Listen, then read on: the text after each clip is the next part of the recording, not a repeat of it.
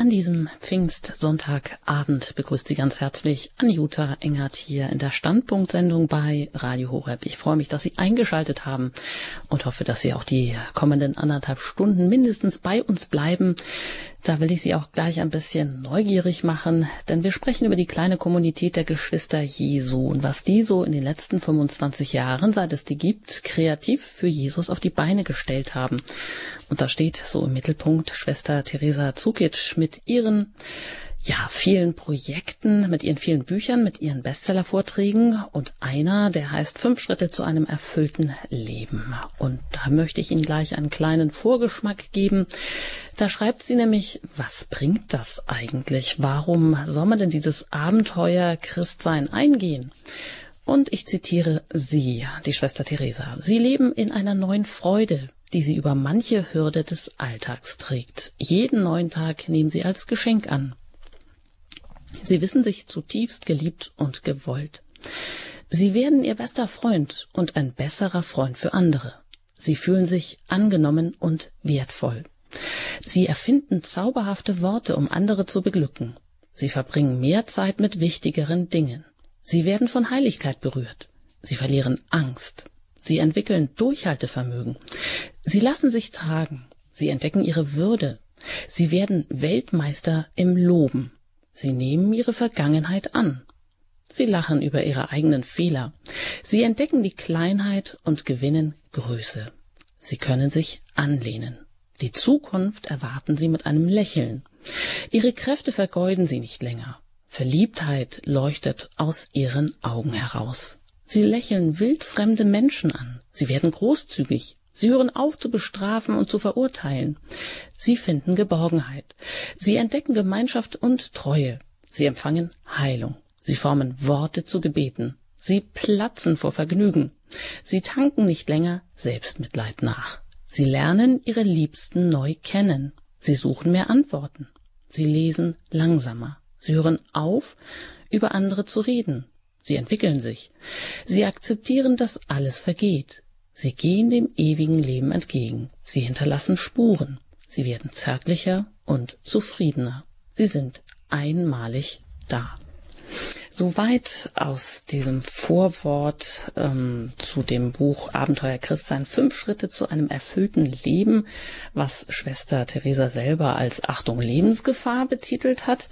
Und da haben wir sie auch gleich hier direkt bei uns live in der Standpunktsendung zugeschaltet aus Weisendorf, wo denke ich mal heute schon den ganzen Tag der Bär tobt, könnte man wahrscheinlich sagen. Herzlich willkommen, Schwester Theresa Zukic hier bei Radio Horeb. Ja, herzlich willkommen allen, allen, die jetzt zuhören. Haben Sie denn noch eine Stimme oder haben Sie schon mehrere hundert Gäste heute bestürmt? Ja, fast nicht mehr, aber es war ein gigantisch erfüllter, inspirierender Tag und mit so viel Freude und es hat mich natürlich auch erfüllt und äh, dankbar gemacht. Ja, unfasslich, was wir heute alles erleben dürfen. Und das schon 25 Jahre lang, denn Sie sind ja Mitgründerin der kleinen Kommunität der Geschwister Jesu, einer neuen Ordensgemeinschaft. Sie sind so bekannt bei dem ein oder anderen als die Skateboardfahrende Nonne, auch wenn Ihnen das vielleicht nicht ganz so immer recht ist. Sie nennen sich selber lieber die kleine Ordensschwester mit dem großen Herzen für Jesu und die Menschen. Ja, und eigentlich ursprünglich sind sie aus Kroatien, waren ganz im Leistungssport da richtig am Aufgehen hier in Baden-Württemberg. Und dann hat sie in einer Nacht die Bibel gepackt und dann ist plötzlich wirklich von einem Tag auf den anderen alles anders geworden. Und sie haben sich dann ähm, verabschiedet vom Leistungssport und sind für Jesus in den Leistungsring gelaufen, könnte man vielleicht so sagen sind mittlerweile zu einer, ja, man sagt so Top-Key-Speakerin geworden im deutschsprachigen Raum mit mehr als 200 oder knapp 200 Veranstaltungen, Vorträgen im Jahr unterwegs. Das hat sich natürlich auch alles so entwickelt und war nicht schon immer so da. Ein Vortrag, der so zu den Bestsellern gehört, den Sie auch vor ganz verschiedenem Publikum sprechen, sei es vor größeren Unternehmen, vor Landfrauen oder Sparkassen oder ja, ganz unterschiedlich. Da meldet sich, glaube ich, irgendwie alles an, was es da so gibt. Das ist der befreiende Umgang mit Fehlern zum einen oder jeder ist normal, bis du ihn kennst oder auch Abenteuer Christsein, fünf Schritte zu einem erfüllten Leben, woraus ich eben gerade auch zitiert habe. Ganz kurz soweit äh, zu Ihnen, aber Schwester Theresa, ja, wenn Sie jetzt so heute zurückschauen, Pfingsten 1900 94 haben wir richtig gerechnet, oder? Ja, genau. Wenn Ihnen vor 25 Jahren jemand gesagt hätte, was sich da alles in Ihrem Leben so an Begegnungen, an Ereignissen, an Projekten, an Fügungen, eben auch so eine Gemeinschaft zu gründen, an inneren Aufbrüchen aus dem Heiligen Geist ja bis zum heutigen Tage ereignen würde, hätten Sie das damals so geglaubt? Nein, auf keinen Fall. Aber dass es ein Abenteuer geworden ist, das wusste ich von der ersten Stunde, wie ich in dieser Nacht Gott erfahren habe. Aber dass wirklich Gott mit so viel Segen uns beschenkt und dass so viele Menschen sich inspirieren haben lassen über so viele Jahre und wir können wirklich zurückschauen. Heute war wirklich so ein Repertoire zu sehen, auch in diesem Gottesdienst, ein lebendiger, frohmachender Gottesdienst. So viele haben mitgewirkt und ja, dann schaut man schon zurück und sagt, wie konnte das überhaupt möglich sein? Aber ich glaube, wir haben uns einfach wirklich diese Freude am Dienen.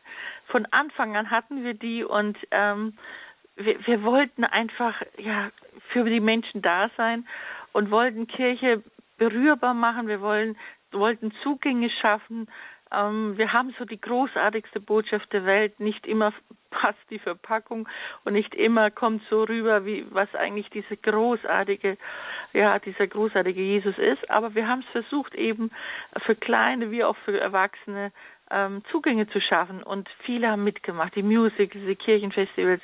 Ich kann es gar nicht fassen. Manchmal habe ich in drei Tagen ein Musical geschrieben, denke ich, das kann ja nur der liebe Gott sein. Oder diese vielen Menschen, die da mitgewirkt haben, das ist schon wirklich äh, ein, erstaunlich. Erstaunlich für mich selber, wenn ich die Bilder heute auch gesehen habe und die Menschen gesehen habe, was da für eine Geschichte dahinter steht.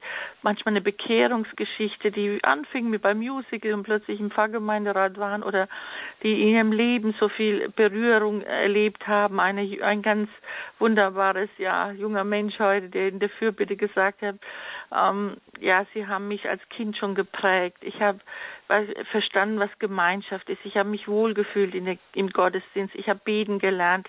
Äh, ich habe ich hab Zugang zu Jesus gefunden. Das alles über diese, über sie, über diese Arbeit, ihre Gemeinschaft. Und das ist doch was Wunderschönes. Dafür lohnt sich doch zu leben jeden Tag, diese Freude am Herrn weiterzugeben. Und ja, wir sind wirklich ganz erfüllt heute.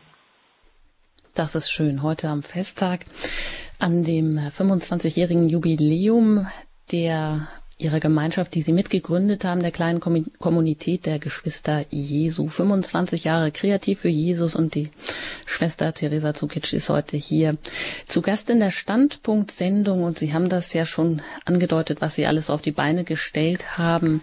Sei es eben diese Gemeinschaft gegründet, ähm, auch eine neue Form der Gemeindearbeit, so wie Sie gerade äh, einen Mann zitiert haben, heute aus den Fürbitten, der sie schon als Kind kennengelernt hat und einen Zugang zum Glauben, einen ganz neuen, einen ganz anderen, einen direkten, persönlichen Zugang zum Glauben gefunden hat. Ja, unermüdlich sind Sie unterwegs auf Vortragstouren, Buchveröffentlichungen, schreiben Sie ein Buch nach dem anderen. Ja, Sie haben Musicals kreiert, Kinderchöre geleitet, neue Gottesdienstformen kreiert, wie auch den, das Kinderabenteuerland, das auch in weiteren 50 Gemeinden in Deutschland praktiziert wird, um einfach Fernstehenden, auch Kindern und Eltern einen neuen Zugang zur Kirche zu verschaffen. Und Sie haben das jetzt schon angedeutet, aber wie möchte das nochmal direkt aus Ihrem Mund hören? Wie geht das? Was war so die Kraftquelle dass sie das alles hat bewältigen lassen, wenn man berücksichtigt, dass sie ja wirklich so nicht religiös geprägt sind, dass sie das so von einem Tag auf den anderen so einen Zugang über die Bergpredigt gefunden haben, dass sie das nicht mehr losgelassen hat. Ja, ich glaube, ich wurde ja als Erwachsene getauft äh, in der Osternacht 84 und ich habe ja alle drei Sakramente gleichzeitig empfangen dürfen, nicht.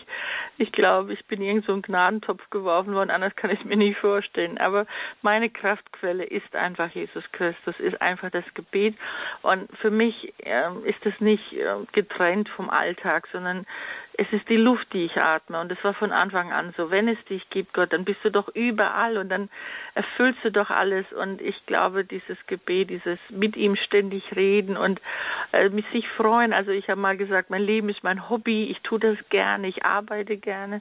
Und egal, was ich tue, es, es macht mir einfach Freude. Und ähm, ich bin im Gespräch mit ihm und das ist meine Kraft. Und meine Kraft ist natürlich meine Gemeinschaft, die wirklich Menschen, ja, die Gott mir geschenkt hat, ähm, wirklich Gefährten sind, ähm, die, die, die hinter mir stehen, die das mitgetragen haben, die, die wissen, dass, dass da Gott da im Spiel ist und auch die vielen Menschen, die mitgewirkt haben, die gespürt haben, ähm, da passiert was Gutes, da, da, da öffnen sich äh, Räume und das Evangelium ist wieder lebendig und ich glaube, das alles miteinander war, ist es eigentlich, aber natürlich mein, mein Glauben, den Gott mir einfach geschenkt hat und meine Liebe, ich bin so wirklich immer noch verliebt. Ich weiß noch am Anfang haben die oft gesagt, naja, so eine neu Bekehrte, lass die erstmal zum Glauben kommen, lass die erstmal auf den Boden kommen.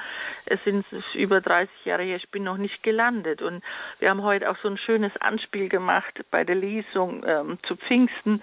Ähm, man geht an den Ambo, normalerweise erwarten ja alle, dass man jetzt anfängt, einfach Lesung aus der Apostelgeschichte, aber ähm, es gab einen Stopp, weil meine äh, von meinem Kinderabenteuerland eine sehr, sehr tolle Schauspielerin kam und sagte, Moment, Moment, so geht es nicht. Ich bin eine Geschichtsschreiberin und ähm, das, was jetzt gelesen wird, passiert heute, jetzt. Und wir haben einfach mal aufmerksam gemacht, nicht einfach nur hören jetzt, sondern begreifen, was da passiert. Und dann war das eine wundervolle Lesung, die ich mal geschrieben habe fürs Musical, wo auch dazwischen, zwischen den Versen auch gesungen wurde, neue Sprachen, Halleluja, dass es einem bewusst wird. Und ähm, das ist es vielleicht einfach, dass ich mit dem Heiligen Geist jeden Tag lebe und dass es ein Vergnügen ist, wirklich äh, mit Gott zu leben und einfach für ihn wirken zu dürfen. Aber das kannst du nur schaffen, wenn du Menschen an deiner Seite hast, die wirklich dahinter stehen und die dich auch unterstützen und, und dir auch Kraft geben. Und unser Gebet, unsere Liebe zueinander und zum, zum, zu unserer Kirche ist, glaube ich, das, was, was uns erfüllt einfach, jeden Tag erfüllt. Wir haben wirklich manchmal gestaunt, jede Woche war eigentlich irgend so ein Höhepunkt, wo ich gesagt wie haben wir das eigentlich geschafft? Wir haben es eigentlich gar nicht geschafft. Wir haben uns einfach beschenken lassen von dieser Güte Gottes und dass mir wirklich kreativ geschenkt, Kreativität geschenkt ist, das ist wirklich wahr. Ich weiß es gar nicht, wie ich das so schnell Lieder schreibe oder auch die Bücher oder oder einfach äh, male oder mir so viel verrückte Ideen noch einfallen. Aber ich glaube, das ist einfach seine Kreativität. Er ist lebendig und er ist da, ist greifbar. Ja, und das, glaube ich, ist die Kraft. Die Kraft ist Gebet, ist die Freude an Jesus, ist eine tolle Gemeinschaft und äh, Menschen, die wirklich suchen und was neu verändern wollen. Tja, da sind Sie wohl wirklich in so einen Gnadentopf geworfen worden, mit allen möglichen Zutaten drin. Und ähm, das kommt für uns immer wieder raus, eben auch sehr viel Ansteckendes. Aber wenn Sie so sagen, da sind Sie nicht alleine, da stehen ja auch noch welche hinter, die Sie begleiten. Man nimmt wahrscheinlich eher Sie wahr, also ähm, so als Aushängeschild, sage ich jetzt mal. Aber wer ist denn noch die Gemeinschaft? Wer ähm, steht denn noch dahinter in der kleinen Kommunität? Ja, das ist natürlich Pfarrer Franz, der mit uns gegründet hat. Er war mein Beichtvater. Ich war ja neun Jahre Vinzentinerin. Wir haben uns vor diesem vor meinem Klosterleben eigentlich kennengelernt und ähm, bei Einzelexerzit im Schweigen, das war einfach das vielleicht auch das Besondere. Ja, und ähm, er hat mich begleitet durch meine Klosterjahre und die Schwester Claudia äh, ist Ursuline gewesen. Wir haben zusammen studiert und sie hat auch die gleichen Erfahrungen auch in Gemeinde gemacht. Das waren jetzt mal die ersten Gründer. Und warum wir da gegründet worden sind, ähm, das ist einfach wahrscheinlich eine Lachfalte Gottes gewesen oder einfach die Situation, die wir gemerkt haben, pastoral Priester sind oft alleine, haben oft keine Haushälterin mehr, müssen riesen Sachen stemmen. Gemeindereferentin sind abhängig oft vom Pfarrer, ob sie was tun dürfen oder nicht. Und das war, glaube ich, was Gott einem, mir, mir einfach so ins Herz gegeben hat. Eine Gemeinschaft, die mit dem Priester zusammen das lebt, was man verkündet. Und diese zwei Menschen ja, hat Gott mir einfach geschenkt an die Seite. Wir haben zusammen gründen dürfen mit dem Erzbistum Bamberg. Das war natürlich damals auch so was Besonderes. Ich meine, du kommst da an und sagst, du möchtest eine neue Gemeinschaft gründen und erwartet, dass jeder sagt, ja, Momente mal. Und, und da war dieser Prälat Alois Albrecht, der heute auch den Festgottesdienst so eine tolle Prediger, der gesagt hat damals, ähm, wenn Sie es wagen, wagen wir es auch. Warum nicht? Warum können wir nicht was Neues mal, eine geistliche Gemeinschaft mal und einfach versuchen? Und ich meine, ich war da auch schon bekannt natürlich und äh, die wussten schon, dass ich nicht irgendwas mache, sondern dass da ja auch was Hand und Fuß dahinter ist. Ja, und das waren eigentlich diese zwei Menschen. Ähm, wir haben viel gebetet, muss ich wirklich sagen. Und ich habe wirklich in dieser Weihnachtsnacht, wo mir dieses aufs Herz gelegt worden ist, gedacht, wie soll das geschehen? Also jetzt, jetzt mache ich gleich Profess ich bin in dieser Gemeinschaft eigentlich drin und jetzt soll ich raus alles aufgeben und was Neues wagen. Also das ist schon wirklich eine riesen Herausforderung, die Gott da in mein Leben gestellt hat. Aber wir haben bald gemerkt, welche Freude uns erfüllt. Wir sind zu weit weg von den Menschen. Das haben wir eigentlich gemerkt. Wir sind zu weit weg von den Menschen und wir müssen Zugänge schaffen und wir müssen es auch leben miteinander und äh, ja, und wir haben gestaunt, als wir die ersten 100 Tage waren, wie viele Priester auch bei uns waren und gesagt haben, wenn ich so eine Form von Gemeinschaft hätte, könnte ich es vielleicht auch durchhalten. Also man braucht, man ist Alleinkämpfer oft in der Seelsorge und ich glaube, das war die Idee Gottes. Wir sind eine Gemeinschaft, aber dazu zu dieser Gemeinschaft gehören eben diese zwei Menschen besonders und noch zwei, die uns dazugehören und ganz ein großer Freundeskreis die mit uns all diese Projekte gemacht haben, die mit uns beten. Und ähm, da können viele Menschen auch dazu. Aber dieser innere Kern sind wir drei. Und ähm, aber wir haben natürlich auch Bewerberinnen und Bewerber gehabt und haben jetzt auch wieder welche. Aber wir sind eigentlich, ähm, wir dachten auch, wir werden eine große Gemeinschaft, deswegen heißt es eine kleine Kommunität. Wir sind eine kleine Gemeinschaft und das ist so wundervoll, dass wir trotzdem so viel Inspiration geben dürfen, auch wenn wir nicht groß sind. Und Gott will das gar nicht. Er will, dass wir wirklich vielen Mut machen, einfach dran zu bleiben und was zu bewirken. Und ja, das ist einfach so, so wunderschön. Und heute hat man gesehen, wie viele Menschen gekommen sind, was wir ausstrahlen dürfen ähm, du musst nicht eine große Gemeinschaft sein. Ich ärgere mich manchmal, wenn ich Ordensleuten begegne und die erste Frage ist immer, wie viele seid ihr oder wie groß ist eure Gemeinschaft? Aber noch nie hat jemand gefragt, was tut Gott in eurer Gemeinschaft? Das würde mich viel mehr interessieren. Ja, und so sind wir eine kleine Kommunität, aber mit einer großen Ausstrahlung, sagte jemand mal. Aber unsere Spiritualität ist, ähm, das waren von Anfang an die Ziele, Gemeinde aufzubauen, Freundschaft mit Menschen zu leben und Gott zu suchen und zu finden, wie Ignatius von Loyola sagt, ob du am Telefon bist, in der U-Bahn, ob es klingelt oder was auch immer dir begegnet am Tag, das ist ein Anruf Gottes, das ist unsere Spiritualität und deswegen können wir Gott jederzeit, jeden Tag, 24 Stunden erleben. Na, wenn das nichts ist, ja, was tut Gott in ihrer Gemeinschaft? Das interessiert uns natürlich heute vor allem eben in dieser Gemeinschaft der kleinen Kommunität der Geschwister Jesu, die heute 25 Jahre alt geworden ist. Und da hören wir jetzt einfach mal rein in eines der Lieder aus einem Musical, was die geschrieben haben, kommt und singt.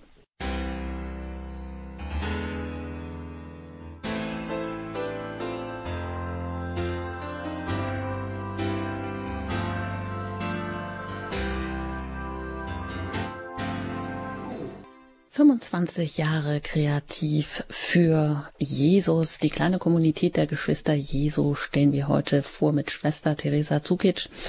Ja, eigentlich war sie schon Vincentinerin neun Jahre lang. Sie stand kurz vor der Profess, vor der Ewigen. Und dann kam so eine völlig verrückte Idee. Da hat sie eben diese Gemeinschaft gegründet, noch mit zwei Gründungsmitgliedern, Pfarrer Franz, Schwester Claudia und wir stellen uns das relativ kompliziert vor, aber Sie sagen ja, Schwester Theresa, das war gar nicht so kompliziert. Da äh, kam äh, als Gegen äh, wir machen das mit. Also die kann natürlich schon so ein bisschen ihr wirken. Sie waren ja schon, da war man schon aufmerksam geworden auf sie. Und dann scheint das gar nicht so kompliziert gewesen zu sein, diese Gemeinschaft zu gründen. Tja, und jetzt wirklich kreativ unterwegs zu sein. Sie sagen, vor allem wollten Sie eben auch Gemeindeaufbau fördern, weil Priester sonst oft Einzelkämpfer sind oder vielleicht auch in der Verkündigung, so eine gewisse Einbahnstraßenverkündigung. Da steht irgendwo weit weg jemand, der sagt was, kommt aber irgendwie nicht so richtig bei den Leuten an. Und wenn ich es richtig verstanden habe, dann sagen Sie ja auch, Kirche ist viel zu weit, weit weg vom Leben der Menschen und Sie wollen Leben und Gebiet vereinen. Sie wollen ja, sie wollen die Menschen eigentlich in allen Lebenslagen für Gott begeistern irgendwie, oder? Wenn sie das so schreiben in dem Vorwort oder auch in ihren Vorträgen Abenteuer Christsein. Und wenn sie hier so werben und sagen, ja, wenn man sich auf dieses Abenteuer einlässt, dann wird man anders, da wird einfach was anders, da wird plötzlich der Blickwinkel ein anderer, vielleicht wird jeden, also wird jeder Tag zu einem Geschenk.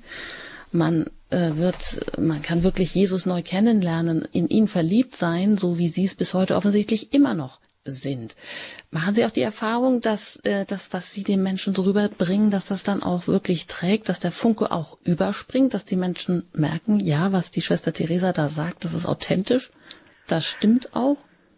Ja, also wir haben bald eigentlich gemerkt, wenn wir müssen uns für die Menschen interessieren, ohne Hintergedanken ähm, sondern wirklich für sie. Und wenn die Menschen gemerkt haben, dass wir uns wirklich für sie interessieren, dann irgendwann kommt die Frage, was machen sie da eigentlich nicht? Und dann lädst du sie ein oder äh, zur Probe oder zum Musical oder zum, zu diesen Gottesdiensten, die ja formen, die ja äh, wirklich ausgerichtet waren für suchende Menschen. Und äh, ich glaube, das ist ganz wichtig, dass wir ohne Hintergedanken an die Menschen gehen und ähm, dann merken sie schnell, dass das, äh, sie wollen, die wollen mich nicht loggen oder so weiter, sondern ähm, da ist echte Berührung, Interesse da und, und, und das vermisse ich oft so, dass wir uns wirklich einlassen auf die Menschen. Und die Menschen, das ist manchmal schwer, ihre Lebenssituation. Und ich muss ehrlich sagen, ich habe so viel in der Seelsorge erlebt, wo ich mich oft getäuscht habe, weil ich überhaupt nicht äh, keine Ahnung hatte, was Menschen manchmal mitmachen. Das krasseste Beispiel, was ich wirklich je erlebt habe, war in einer Gemeinde, wo mir aufgefallen ist, dass eine Frau nie zum, zur Kommunion gegangen ist und ihr Kind ging bald zur Erstkommunion. Und irgendwann habe ich mich einfach getraut zu fragen, Sie kommen jede Messe, wieso, wieso gehen Sie nie zur Kommunion? Und darf ich Sie so persönlich fragen? Und, und dann sagt diese Frau, Ihnen kann ich sagen, aber einem Priester könnte ich es nicht sagen. Wissen Sie, mein Mann macht nachtsexuelle Spiele, ich muss Dinge tun, die ich Ihnen gar nicht sagen will. Ich kann dann anschließend nicht die Kommunion empfangen. Ich war wirklich geschockt, weil, weil damit habe ich ja überhaupt nicht gerechnet, ja. Und ich habe gesagt, es gibt eine geistige Kommunion und wir haben wirklich gut miteinander gesprochen und, und sie hat sich verstanden gefühlt von mir. Sie wusste etwas, ähm, sie wusste jetzt, dass ich es weiß und ich total nachvollziehen kann, warum sie nicht einfach da äh, warum da so eine Blockade ist. Und ich denke, wir haben überhaupt keine Ahnung, in welche Situation manchmal Menschen stecken. Und weil wir, weil ich eben wirklich auf der Straße bin oder ständig unter den Menschen bin, darf ich natürlich viel erfahren und ich lerne so viel. Und Menschen haben solche Sorgen manchmal und solche Kummer, äh, und, und fühlen sich oft unverstanden, ja. Und wir tun sie ablehnen oder wir tun irgendwelche Motive unterstellen. Oder ich habe mal angerufen, weil Eltern kamen nicht zum Elternabend, dann rufe ich immer durch und wollte sie nur erinnern oder falls sie Fragen haben. Und dann sagt ein, ein Mann zu mir, wie, wie Erstkommunionabend, ne, äh, keine Ahnung, meine Frau hat mich heute verlassen, ja, äh, mit meinem Chef ist sie weg, ich habe überhaupt keine Ahnung, wie mein Leben weitergehen soll na, der hat wirklich keinen Kopf jetzt für Erstkommunion, nicht? Und so meine ich, da habe ich schön mit ihm reden können, noch ihn ein bisschen beruhigen können und auf ihn eingehen können, dass der jetzt wirklich andere Sorgen hat. Und das meine ich damit. Wir sind oft zu weit weg und haben oft Motive, warum Menschen nicht kommen, statt in ihre Lebenssituation hineinzuschauen. Und, und ich glaube, das war so, ja, die Führung, die Gott uns geschenkt hat, dass wir echt Interesse haben und dass sie dann zurückgefragt haben und dann gesagt haben, Mensch, was machen Sie da? Ach, ich wissen Sie, ich habe Ahnung vom Computer, ich könnte Ihnen den Beamer machen oder oder und du gewinnst Menschen, weil sie eine Aufgabe finden oder oft über eine Aufgabe haben oder die Kinder, die dann diese Kinderabenteuer gekommen sind. Ich meine, ich meine, das hört sich doch wie ein Traum an 300 Kinder über elf Jahre, alle 14 Tage freiwillig in die katholische Messe. Dass Kinder sagen, wie lange muss ich schlafen, um in den Gottesdienst zu kommen?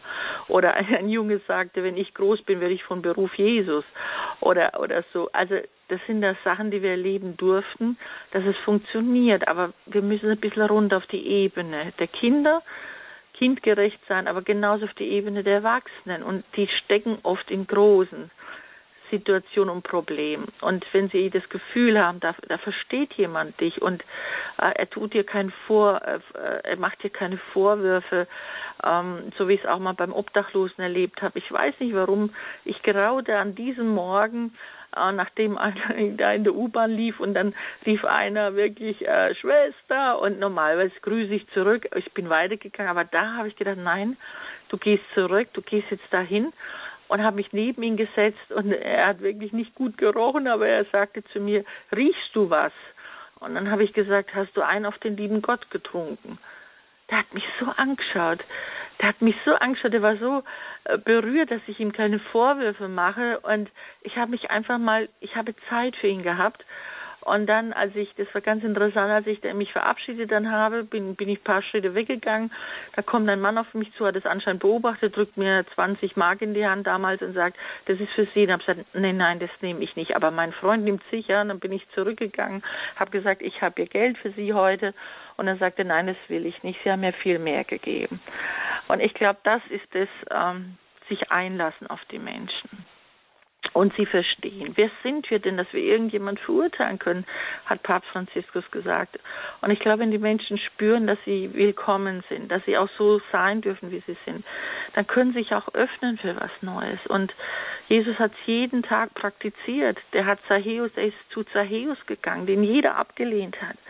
Er hat durch seine, durch seine Annahme, durch, weil er ihn so angenommen hat, wie er war, konnte er sich ändern. Und ähm, das ist, glaube ich, das, was wir tun müssen. Einfach präsent sein. Aber wir sind oft nicht mehr präsent in der Welt. Und deswegen staune ich wirklich, dass mich Schreiner oder IT-Firmen oder Kieferorthopäden oder wer weiß ich überall einladen, wo Kirche überhaupt nie präsent ist. Und ich erlebe Menschen, ich lerne Menschen kennen, ich Lebenssituationen kennen wo ich denke, meine Güte, ich kann jeden Tag dazulernen.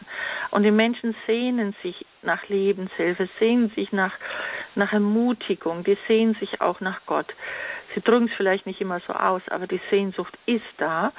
Nur wir sind oft jetzt zurzeit in so einer Lethargie, dass wir uns gar nicht mehr trauen, äh, diese frohe Botschaft zu bringen. Und ich denke, wenn du suchst, wirst du Menschen finden. Wenn du offen für sie bist, dann spüren sie das auch und dann vertrauen sich die auch an. Hm, das heißt eine große Offenheit für Menschen, für die wirklichen Sorgen und Nöte. Und wenn Sie das so schildern und erzählen, ja, dann denkt man, dann denkt, dann äh, fühlt man sich so ein bisschen auch an das erinnert, was Jesus äh, damals getan hat, dass er ja genau auf die Menschen zugegangen ist und erstmal nach ihrem Sorgen, nach ihren Nöten gefragt hat oder wo ihnen eigentlich der Schuh drückt oder ob sie geheilt werden möchten überhaupt. Also die ganze Sorgenlast der Menschen, das nehmen sie ernst und das kommt dann auch zurück, lassen sich auf die verrücktesten Begegnungen und auch Ideen ein. Und wenn sie auch erzählen, jetzt ist ja so ein großes Standbein, das sind ja die Kinderabenteuer, Land, Gottesdienste, die Sie da entwickelt haben, wenn Sie sagen 300 Kinder freiwillig jeden Sonntag in die Messe und das elf Jahre lang, ja, da sprechen die Zahlen natürlich auch für sich. Wie sind Sie darauf gekommen, sowas zu entwickeln? Und äh, wie ist das gekommen, dass das dann auch gleich so eine Verbreitung gefunden hat, dass man das in anderen Gemeinden auch ausprobiert hat und da ja richtig so ein Wurf ja. entstanden ist?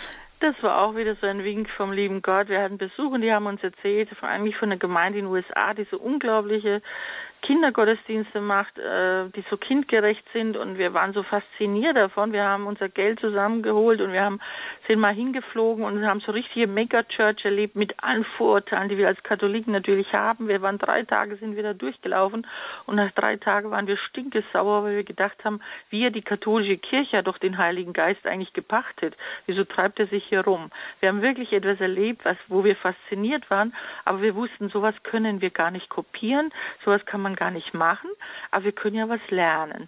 Und wir sind wirklich heimgekommen und haben sehr, sehr viel gebetet dafür, ob Gott uns nicht einen Weg zeigt, wie wir wirklich auch unsere Kinder, auch die fernstehenden Familien erreichen können. Und, ähm, und dann haben wir alle zusammengesucht, die irgendwas mit Kinderarbeit zu tun haben in der Gemeinde und haben einfach diese Vision vermittelt, ähm, der Gottesdienst soll die schönste Stunde der Woche werden. Das war die Vision. Und ja, und dann haben wir zur Probegottesdienste ihnen vorgezeigt, vorgeführt und ja, und dann haben wir einfach losgelegt. Es waren so viele Begeisterte, die gesagt haben, wir versuchen neu, weil es kommen so wenig Kinder in die Kirche und und es war toll von unserem Pfarrer, der damals gesagt hat, ähm, lasst uns was ausprobieren. Wenn es nicht funktioniert, okay. Aber wenn es funktioniert, ja, dann ist es doch ein Segen. Und wenn es nicht funktioniert, naja, wie viele kommen und sagen ja immer, ne, wo sind die Kinder? Wo sind die Kinder? Aber dann lasst uns halt mal was ausprobieren. Wir haben es ausprobiert und wir waren erstaunt. Beim ersten Gottesdienst waren 400 Kinder da. Es war unglaublich. Wir haben eigentlich nur so Namensschilder verteilt in Kindergärten und in Grundschulen bis zur sechsten Klasse und haben gesagt, ähm, es gibt einen neuen Kindergottesdienst und wenn du deinen Namen draufschreibst und kommst zur Kirchentür, da steht ein Bodyguard und wenn dein Name draufsteht, darfst du rein. Mehr haben wir nicht gesagt und es stand wirklich Bodyguards da und es war so eine Freude, 400 Kinder zu erleben beim ersten Mal und es waren wirklich äh, kindgerechte Gottesdienste, alle Lieder mit Bewegungen, eine Katechese, die wirklich für die Kinder äh, gemacht war, eine Riesenbibel, wo die biblischen Gestalten rein und raus gingen äh, und, und, und dann nach, der, nach dieser, also ein ganz normaler Gottesdienst praktisch, aber vorher mit Spielstraße, weil was tun Kinder am liebsten spielen. Also verbinden sie mit Gemeinde auch etwas, wo sie das tun dürfen, selbstlos, wertlos, ohne, also wertvoll meine ich, aber sie müssen nichts leisten, sie dürfen Gemeinde erleben. Und ja und dann diese diese diese Katechese, wo sie wirklich auf ihre Sprache und auf ihr Verständnis ist. Und dann gehen alle Kinder raus während der Predigt äh, in Kleingruppen, wo das vertieft wird. Und die Kinder ab der dritten Klasse kommen zurück zur Eucharistie. Und die ganz Kleinen kommen erst nach der nach der Eucharistie zurück. Das war eigentlich das Modell, aber wir haben einfach gemerkt, dass das dass wir da irgendwo wirklich was gefunden haben, wo Kinder eine Freude haben zu kommen und Eltern plötzlich dabei sind, Väter wiederkommen und plötzlich waren da ja waren nicht nur 300 Kinder, sondern es waren 600 Erwachsene und plus noch die Großeltern. Wir haben manchmal 800, 900 Menschen gehabt. Und, und selbst die Erwachsenen haben gesagt, wir haben heute wieder was gelernt. Ja, also es es ist zu machen. Ich habe es in dem Sinne jetzt nicht erfunden, aber wir, wir haben es für unsere katholischen Gottesdienst einfach einen, einen Weg gefunden, das so rüberzubringen, dass Kinder wirklich eine Freude haben und Familien eine Freude haben, Gott kennenzulernen. Ja, und das kam dann wirklich so, dass wir zehn Wochen lang das hintereinander gemacht haben und zehn Wochen, drei bis 400 Kinder hatten. Und dann haben wir gesagt, jeden Sonntag können wir das gar nicht leisten, weil da ja auch viel Theaterproben sind und viele Sachen. Aber 14-tägig, weil wir einfach gemerkt haben, viele Kinder sind Scheidungskinder. Die müssen alle 14 Tage zum Vater äh, oder woanders hin und können gar nicht in die Gemeinde kommen. Deswegen haben wir diesen Gottesdienst 14-tägig, 14-tägig gemacht, wirklich aus der pastoralen Situation heraus. Ja, und dann kamen ganz viele Besucher, die ähm, das hat sich rumgesprochen und ja, und dann fing es an, dass ich eingeladen wurde, das vor Ort vorzustellen, was ich dann mache mit dem Beamer und zeigt es wirklich praktisch, wie man das umsetzen kann. Und ich weiß nicht, wo ich überall in Deutschland rumgefahren bin. Im, im Nachhinein weiß ich es gar nicht mehr, aber plötzlich nach einem Vierteljahr kriege ich eine E-Mail. Ich sage, Therese, wir haben angefangen, nicht, wir haben 100 Kinder. Oder ich saß mal in Meran in eine Pizzeria, kommt eine Frau und sagt, Therese, Sie waren vor zwei Jahren bei uns, wir haben 200 Kinder, ich will Ihnen danken. Und jetzt sind es über 50 Gemeinden und ich wundere mich wirklich, dass Kirche das noch gar nicht bemerkt, dass Gemeinden auf einmal voll mit Kindern sind. Und es ist keine Show, sondern du kannst eine Stecknadel fallen hören. Es ist wirklich tiefe, berührende Gottesdienste. Und an einem Beispiel zum Beispiel sieht man, was, was den Kindern wichtig wird. Ähm, da ging es darum, du sollst nicht schwören, aber äh, wenn man was verspricht, soll man es auch halten. Und dann haben wir äh, am Schluss so wirklich was Lustiges gemacht, haben gesagt, der Pfarrer, unser Pfarrer damals las, äh, wenn, wenn du etwas versprichst, hältst du das? Und dann sagte er, ja, das tue ich. Okay, jetzt dürfen die Kinder drei Sachen entscheiden, aus drei Sachen, äh, was du erfüllen sollst. Und dann war das erste, du gehst mit allen Eis essen. Du gehst mit allen Pizza essen oder du betest jeden Tag deines Lebens für deine Ki für die Kinder hier in deiner Gemeinde. Und die Kinder durften sich aussuchen, was Pfarrer Lars versprechen muss. Und was haben die Kinder ausgesucht? Das Gebet. Erstaunlich.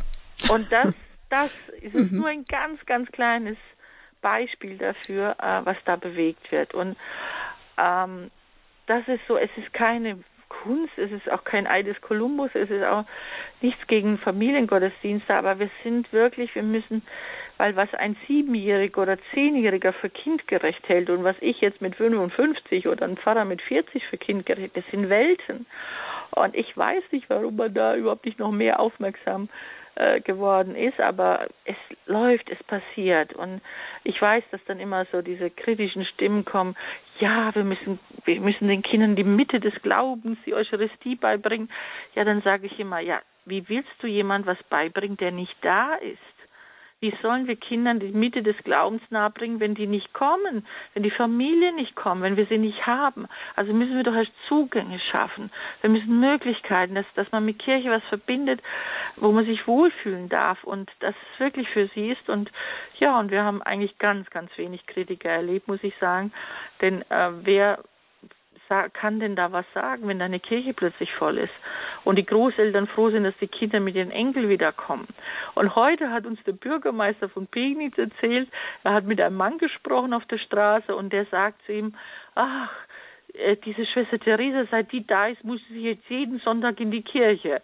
Und dann sagte wieso, du bist doch ein Katholik, ist doch gut, ja, aber seit, seit die da ist, mein, mein Enkelchen, ne, jeden zweiten Sonntag, Opa, wir gehen in die Kirche. Und wenn ich sowas höre, dann kann ich ja nur noch schmunzeln, gell?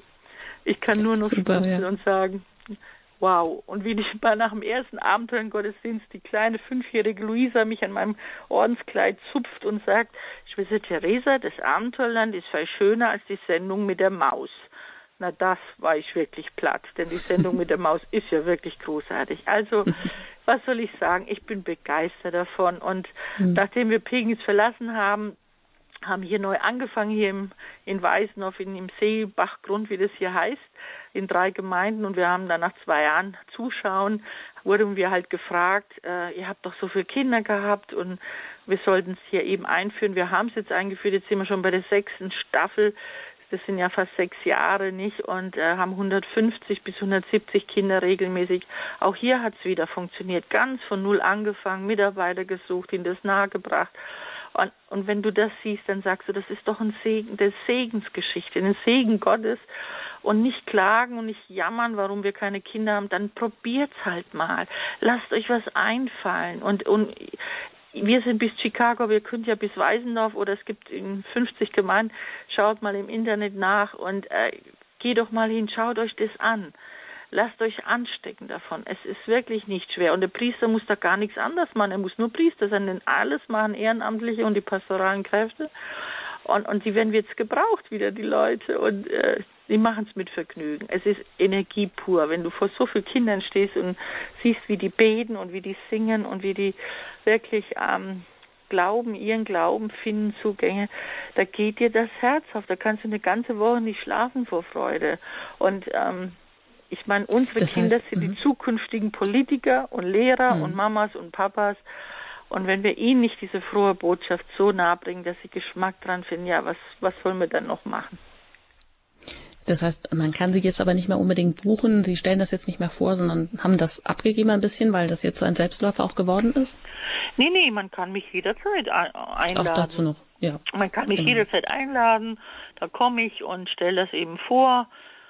Ähm, Genau, und dann mhm. entscheiden die Gemeinden selbst, ne? Tu, fangen wir an oder fangen wir nicht an, aber es war sehr schön, wir waren da in Bad Saulgau eingeladen im Dekanat, da waren 300 Mitarbeiter von, glaube ich, 10, 12, 14 Gemeinden, die haben sich das einfach nur mal angehört mhm. und, und manche haben eben auch angefangen, nicht? Mhm. Und die haben eben volle Kirchen. Ja, wer wünscht sich das nicht? Und äh, gehen Sie dann auch davon aus, ich meine, haben Sie schon was ähnliches entwickelt, auch für Erstkommunionvorbereitung, weil das ist ja auch mal so ein bisschen ein Stiefkind oder da haben wir genau dasselbe Problem. Aber wenn das andere vorläuft, meinen Sie, geht das dann auch besser? Also was, was wir halt gemacht haben, ist, dass ich dann irgendwann gedacht habe, Mensch, wir möchten eigentlich, dass die Kinder unseren katholischen Gottesdienst kennenlernen. Und es war ja für Kommunionkinder natürlich fantastisch. Und ähm, wir machen das als Sherlock Holmes und Watson. Und äh, beim ersten Gottesdienst weiß man schon, weil ich kriege ein Papier mit, also einen Brief von Watson und da steht nichts drin. Und da sage ich, wie, da steht nichts drin. Da ist wirklich nichts drin, leeres Blatt. Und dann sage ich, das ist ein Geheimnis. Genauso wieso die Kinder hier sind oder nicht. Wie ist das ein Geheimnis? Naja, wenn die Kinder wüssten, was hier abgeht und es verstehen würden, dann wäre die Bude voll. Also ist es ein Geheimnis. Also müssen wir das lösen. Und so lösen wir in wirklich äh, in so einer Staffel sozusagen, was Kyrie heißt, was Lesung heißt, was Halleluja heißt, was Fürbitten sind. Und, äh, und dann im zweiten Teil der Schatz des KG, habe ich genannt, also der Schatz oder das, ähm, das Geheimnis des KG, des katholischen Gottesdienstes. Und so lernt man wirklich in einer wunderbaren Weise, was unser Gottesdienst bedeutet. Dass selbst die Erwachsenen sagen, jetzt habe ich es verstanden, nicht? Und ähm, da werden so Zugänge geschafft, dass die Kinder das lernen, was Kyrie heißt, nicht? Das, was ich unter der Woche ständig machen muss, oh, es tut mir leid oder Entschuldigung oder dann, wir wollen rein an, wir wollen rein an zum Altar, wir wollen, wir wollen dies, das alles, was wir aufgesammelt haben, in der Woche losbekommen. Und Jesus gibt uns diese Chance. Wir dürfen es abgeben. Und das, was wir leben, das müssen wir auch feiern. Hm. Ja, und nicht nur für ja, die Kinder. Und, ähm, ja, ja ich sage nur, auch da haben wir dann gemerkt, das ist genau das Richtige für Erstkommunionkinder, nicht? Hm. Und manchmal auch sogar für Firmlinge wieder zur Auffrischung. Einfach unseren Gottesdienst, ne? So spannend hm. äh, erklären, äh, und feiern, dass die das verstehen. Und wenn Kinder das verstehen, dann wissen sie auch, warum wir das machen, warum wir aufstehen im Halleluja, weil wir Jesus begrüßen wollen. Du stehst auch auf, wenn jemand kommt und gibst ihm die Hand. Also äh, und diese ganzen Bedeutungen aber so spielerisch beizubringen und natürlich war eine riesen Herausforderung, die Eucharistie ihnen nahezubringen, wirklich was Gabenbereitung, was Hochgebet, was Wandlung heißt. Und das sind wunderschöne Theaterstücke entstanden, wo man so klasse das erklären kann, ähm, dass Kinder und Erwachsene es wirklich verstehen. Und das war jetzt speziell für Erstkommunion und so weiter. Und ähm, ja, es macht wahnsinnig viel Freude. Wir lernen selber jeden Tag wieder draus, nicht? Wie kostbar Damit es ein Vergnügen ist, ist mit Gott zu leben, wie Sie sagen. Ja, oder auch sagen, mein Leben ist mein Hobby, Gott ist überall. Man kann ihm also überall begegnen. Ja, man muss wahrscheinlich ein bisschen den Sensus dafür haben, die Freude da äh, herauszusehen. Und Sie sind natürlich auch mit ganz vielen Vorträgen unterwegs. Da wollen wir jetzt auch gleich nochmal näher hingucken, ob es um den befreienden Umgang mit Fehlern geht, ähm, weil es hierzulande kaum mehr eine Fehlerkultur gibt das oder stimmt, wir in einer ja. Gesellschaft leben, in der ja alles immer effizienter und besser werden muss, wo wir diesen gewissen Perfektionierungswahn atmen, uns kaum mehr Fehler leisten dürfen. Das ist auch so ein Bestseller, da, das hören wir uns auch gleich mal an. Das heißt, wir hören jetzt erst noch mal in ein Lied von Ihnen hinein. Du, Herr, bist wieder ein guter Hirte. Und dann geht's gleich weiter mit einem weiteren Meilenstein in den letzten 25 Jahren Ihrer Arbeit, nämlich den Vorträgen.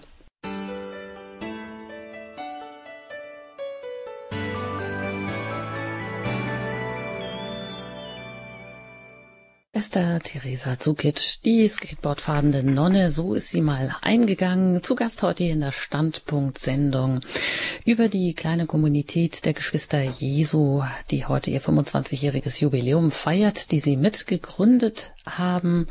Ja, und in einigen Talkshows waren sie ja auch zu Gast, haben einmal auch ordentlich in der Quiz-Sendung mit Jörg Pilawa 100.000 Euro ergattert und sich so ihr erstes Auto leisten können. Und seither sind sie unterwegs, Schwester Theresa, mit vielen Vorträgen. Wie sind Sie denn auf die Themen gekommen? Wie haben sich die, haben, waren es da auch Begegnungen, Ereignisse, Wegweiser, die Sie auch auf bestimmte Themen gestoßen haben, wie zum Beispiel eben auch diesen befreienden Umgang mit Fehlern? Ja, auf jeden Fall. Es ist so, dass ich ja nach den ähm, Vorträgen viel Gespräche habe und da gibt es so eine Bestenliste, was man manchmal hört und wenn man immer wieder die gleichen Themen hat wie Kränkung, wie Verletzung oder einfach, dass das äh, im, im Betrieb oft einfach äh, selbst bei Kleinigkeiten ne, darf man sich keinen Fehler mehr erlauben und das, das sammle ich und dann ähm, merke ich einfach, was ist jetzt dran. Und oft gibt mir jemand so einen Anstoß oder oft merke ich einfach ähm, im Gespräch, ähm, das ist ein Thema, was, glaube ich, viele Menschen bewegt. Ja, und so kam das, glaube ich, auch damals mit dem befreien Umgang mit Fehlern, dass es einfach auch so eine Situation war. Ich meine, äh, wir haben zurzeit in Deutschland wirklich überhaupt keine Fehlerkultur mehr, weil wir dürfen überhaupt keine Fehler machen. Das ist wirklich schlimm.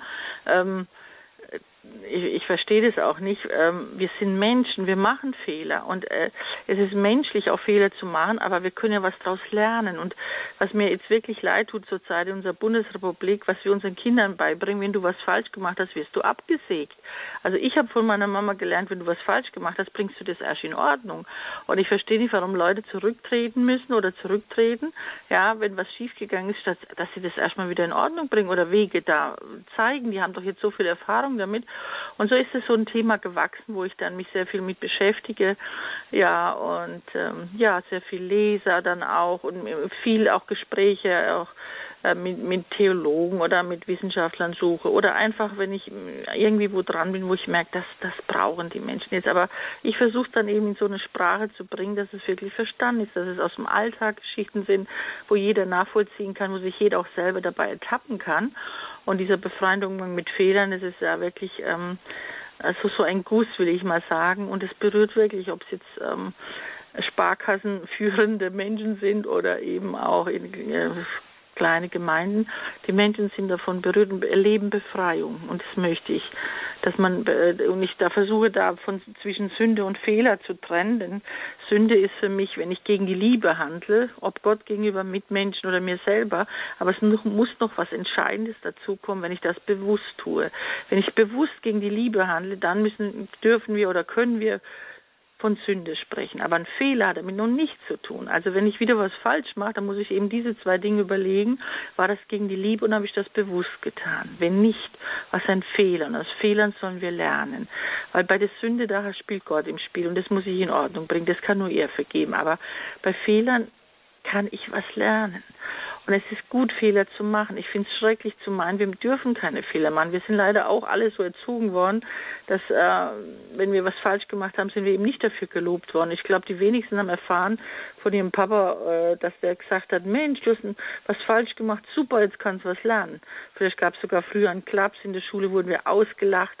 Und so hat sich das irgendwie bei uns festgesetzt, dass Fehler zu machen was Schlechtes ist. Aber ich kann nur sagen, ich finde das verkehrt. Es ist die einzigartige Weise zu lernen.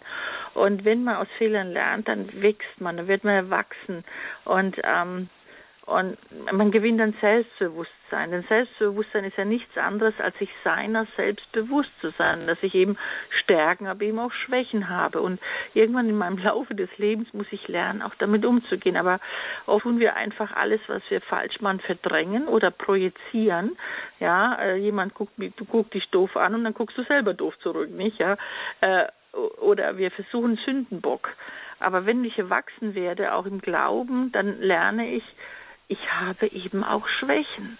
Und diese Schwächen annehmen zu können und dazu zu stehen, dass ich was falsch gemacht habe, das bringt dich wirklich zum Wachsen. Und ähm, ja, und so erleben Menschen dann doch viel Befreiung durch diese Vorträge und ich zeige ihnen auf, wie man auch im, in, im Betrieb oder in der Gesellschaft, wie wir besser damit umgehen können.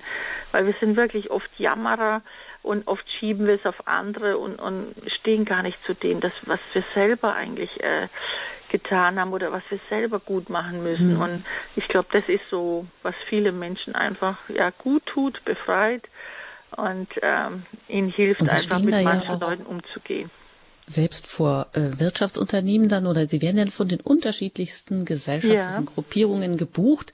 Äh, Zahnarzthelferinnen oder, oder Kieferorthopäden aus solchen Praxen waren, glaube ich, auch mal dabei, aber auch Wirtschaftsunternehmen. Wie ist das denn für Sie, wenn Sie dann da vor so einem riesigen mehreren hundert Leuten dann stehen und da so einen Vortrag ähm, erhalten? Mit welch, welchen Vor, ähm, mit welchen Vorstellungen gehen die denn eigentlich auch daran? Oder wie fühlen Sie sich denn so dabei und was kommt dabei auch so als Feedback zurück? Ja, oft, wenn ich dann komme, ja, wir sind sehr erwartungsvoll oder wir sind schon sehr gespannt oder so. Also die sind schon gespannt und wundern sich, wieso kommt jetzt so eine kleine dicke Schwester daher oder eine Ordensschwester und er will da was erzählen. Aber ähm, das vergeht nach ein paar Minuten, merken sie doch, dass, sie, dass es sie doch fesselt und dass es was aus ihrem Leben ist und was jeden Menschen betrifft. Ja, ich erlebe wirklich sehr, sehr viel positive Zustimmung von allen Seiten. So, ob es jetzt wirklich Schüler oder, oder eben auch wirklich Wirtschaftsbosse sind, ähm, weil wir sind alles Menschen. Es sind überall Menschen und überall passiert sowas. Aber wirklich was Beeindruckendes habe ich mal eben in Berlin erlebt, bei wirklich Kieferorthopädien, diese, diese jungen Menschen, ähm, die also Assistenten sind, die praktisch in jeder Praxis zu finden sind. Und es waren so Leute zwischen 20 und, und 25 Jahre. Und da habe ich auch diesen Vortrag gehalten, aber es war komisch, die haben kaum reagiert. Und ich denke, naja gut, Berlin, weiß ich nicht, sind natürlich auch nicht gerade äh, nur ganz wenig Prozent Christen, ähm, vielleicht spricht es die auch gar nicht an. Also während des ganzen Vortrags war ich schon ein bisschen unsicher, äh, ob das jetzt überhaupt heute angekommen ist. Und dann habe ich wirklich im Nachhinein etwas Unfassliches erlebt, dass nach meinem Vortrag wirklich zwei Reihen Schlange Leute standen von diesen jungen Menschen und die wollten mich nur umarmen, weil sie sowas noch nie gehört haben. Und sie haben sich nicht getraut, für ihren Kollegen zu weinen. Ähm, äh, und sie haben so viel noch nie von Gott gehört und sie haben noch nie gehört, dass sie geliebt sind und dass sie Fehler machen dürfen und dass man auch vergeben kann, dass man einen Weg finden kann. Also das war für mich so beeindruckend. Ich habe wirklich auch geweint an dem Abend, dass Gott da mich benutzen hat, äh, um diesen Menschen wirklich auch einen Zugang vielleicht mal zu schaffen. Also, aber ich erlebe wirklich sehr viel Positives. Ich staune selber und frage auch dann immer, wie sind Sie denn auf mich gekommen? Eine IT-Firma, und er sagte, ja, an ihn kann man nicht mehr vorbei, das spricht sich rum. Und es hat sich wirklich viel über Mundpropaganda rumgesprochen, aber es ist verrückt. Wenn ich bei Schreinerinnungen war, kommen dann die Fliesenleger, bei Fliesenlegern kommen dann wieder die nächsten. Und es ist immer interessant, gerade bei den Handwerkern. Ich liebe es, muss ich ehrlich sagen. Ich war mal die erste Frau beim Bayerischen Schreinertag und es war eine riesen Festgeschichte und ich habe gedacht, die laden mich ein, ich staune selber drüber und ich dachte immer, Mensch, wenn ich jetzt auf die Bühne gehe, brauche ich einen guten Aufhänger, was und mir kam nichts, aber wie ich dann oben auf der Bühne war, kam es mir dann und dann sage ich einfach, ich darf Sie von meinem Chef grüßen, er war 30 Jahre Zimmermann, bis er losging, die Welt zu retten. Ein großer, ein großer Lacher und ich konnte anfangen. Also Gott schenkt mir dann immer auch die richtigen Worte, glaube ich, aber ich muss sagen, ich bin nie aufgeregt. Ich habe das wirklich ähm, lernen dürfen von Gott, dass ich ja, eigentlich ist man ja doch nur immer aufgeregt, wenn man Angst hat zu versagen. Man will doch gelobt werden, man will was richtig machen. Und wenn ich, ähm, aber wenn ich doch mein Bestes gebe, dann ist es doch das Beste, was ich tun kann. Und äh, so ging es mir auch damals, als ich das erste Mal bei Schreinemakers war, eben vor der Sendung oder auch beim beim Wirtschaftstag in Bamberg wirklich vor 1200 Leuten hat mich auch der Sparkassendirektor gefragt, Schwester Theresa, sind Sie aufgeregt? Und dann sage ich, nein, warum? Ich stehe jeden Tag vor der Kamera Gottes, ich muss mich immer benehmen. Und das ist einfach meine Ding. Ich habe Freude dran und ich bin nicht aufgeregt. Manchmal bin ich ein bisschen unsicher, soll ich wirklich alle Elemente von dem, was ich über Jesus sage, sage manchmal. Aber dann zeigt mir Gott einfach den Weg, welche Worte ich finden muss. Ich will ja, ich will ja nicht aufdringlich sein, das bin ich auch auch nicht, sonst würde ich auch gar nicht so viel eingeladen werden. Aber ich denke, Gott schenkt mir den Zugang, dass ich Ihnen ja einfach äh, was sagen darf. Äh, und wenn ich dann was über Jesus oder Glauben erzähle, dann sage ich, wenn Sie schon eine Ordensschwester eingeladen haben, dann darf ich Ihnen vielleicht sagen, wie wir das von unserem Glauben her sehen, als einfach als Erfahrung. Und es nehmen die gut an. Also es ist äh, schon wirklich für mich selber wirklich erstaunlich. Ich bin selber manchmal sprachlos, wer mich alles einlädt und dann, wenn ich merke, die Veranstaltung ist wirklich gut gelungen, Menschen sind berührt, dann lohnt sich doch mein Leben. Ich meine, was, was kannst du Schöneres machen, als Menschen zu ermutigen, ins Gespräch kommen über den Glauben und ähm, ja, ihnen ein Stück vielleicht auch äh, ja, ein bisschen helfen, aus ihrer momentanen Situation was zu machen. Tja, und den Zugang, den wollen wir jetzt hier auch ähm, erweitern, Ihnen eröffnen, die Sie uns zuhören. Vielleicht möchten Sie auch direkt eine Frage an Schwester Theresa Zukic stellen. Vielleicht sind Sie ja auch an der einen oder anderen Stelle schon einmal begegnet über den ein oder anderen Vortrag. Jeder ist normal, bis du ihn kennst zum Beispiel. Oder auch über eines ihrer Bücher. Darauf wollen wir auch noch gleich zu sprechen kommen. Ich darf Sie an dieser Stelle jedenfalls herzlich einladen, sich zu Wort zu melden mit Ihren Fragen, mit dem, was Ihnen unter den Nägeln brennt heute. Hier haben Sie die Möglichkeit, direkt mit Schwester Theresa in Kontakt zu treten von der kleinen Kommunität der Geschwister Jesu, die heute ihren 25-jähriges Bestehen feiert, heute am Pfingstsonntag. Rufen Sie uns an unter der 089 517 008 008. Und wenn Sie außerhalb von Deutschland anrufen, dann wählen Sie zuerst die 0049 und dann 51 nein, Entschuldigung, die 0049 und dann kommt immerhin erst dann doch noch die 89517 008 008 und wir hören auch noch ein weiteres Lied von Schwester Theresa. Er ist auferstanden.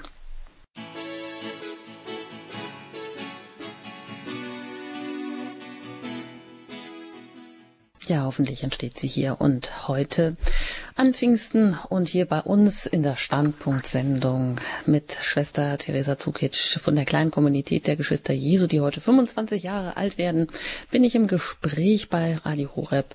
Und auch Sie sind eingeladen, sich gerne zu Wort zu melden und jetzt direkt mit Schwester Theresa in Kontakt zu kommen unter der 089517008008. Und das hat Frau Schallmoser getan, mit der ich jetzt hier verbunden bin. Ich grüße Sie herzlich in der Sendung. Guten Abend.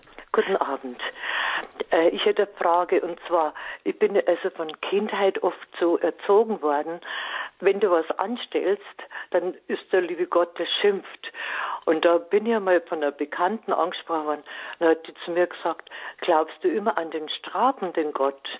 Und äh, so habe ich das, momentan bin ich aufgekocht und habe mir gedacht, ja, aber in der Erziehung ist es oft so gewesen, wenn man was angestellt hat, dass dann die äh, Eltern gesagt haben, der Hemmivater schimpft. und äh, da habe ich eigentlich schon ein bisschen, äh, wie soll ich sagen, äh, von Gott das schwierigen äh, oder ein, ja, einen strafenden Gott mhm. ja. erlebt. Das gehen wir weiter an Schwester Theresa. Ja. Bestimmt genau das, was sie auch erfährt und worauf sie dann auch, ja, reagiert, zum Beispiel mit dem einen oder anderen Vortrag oder Buch, oder?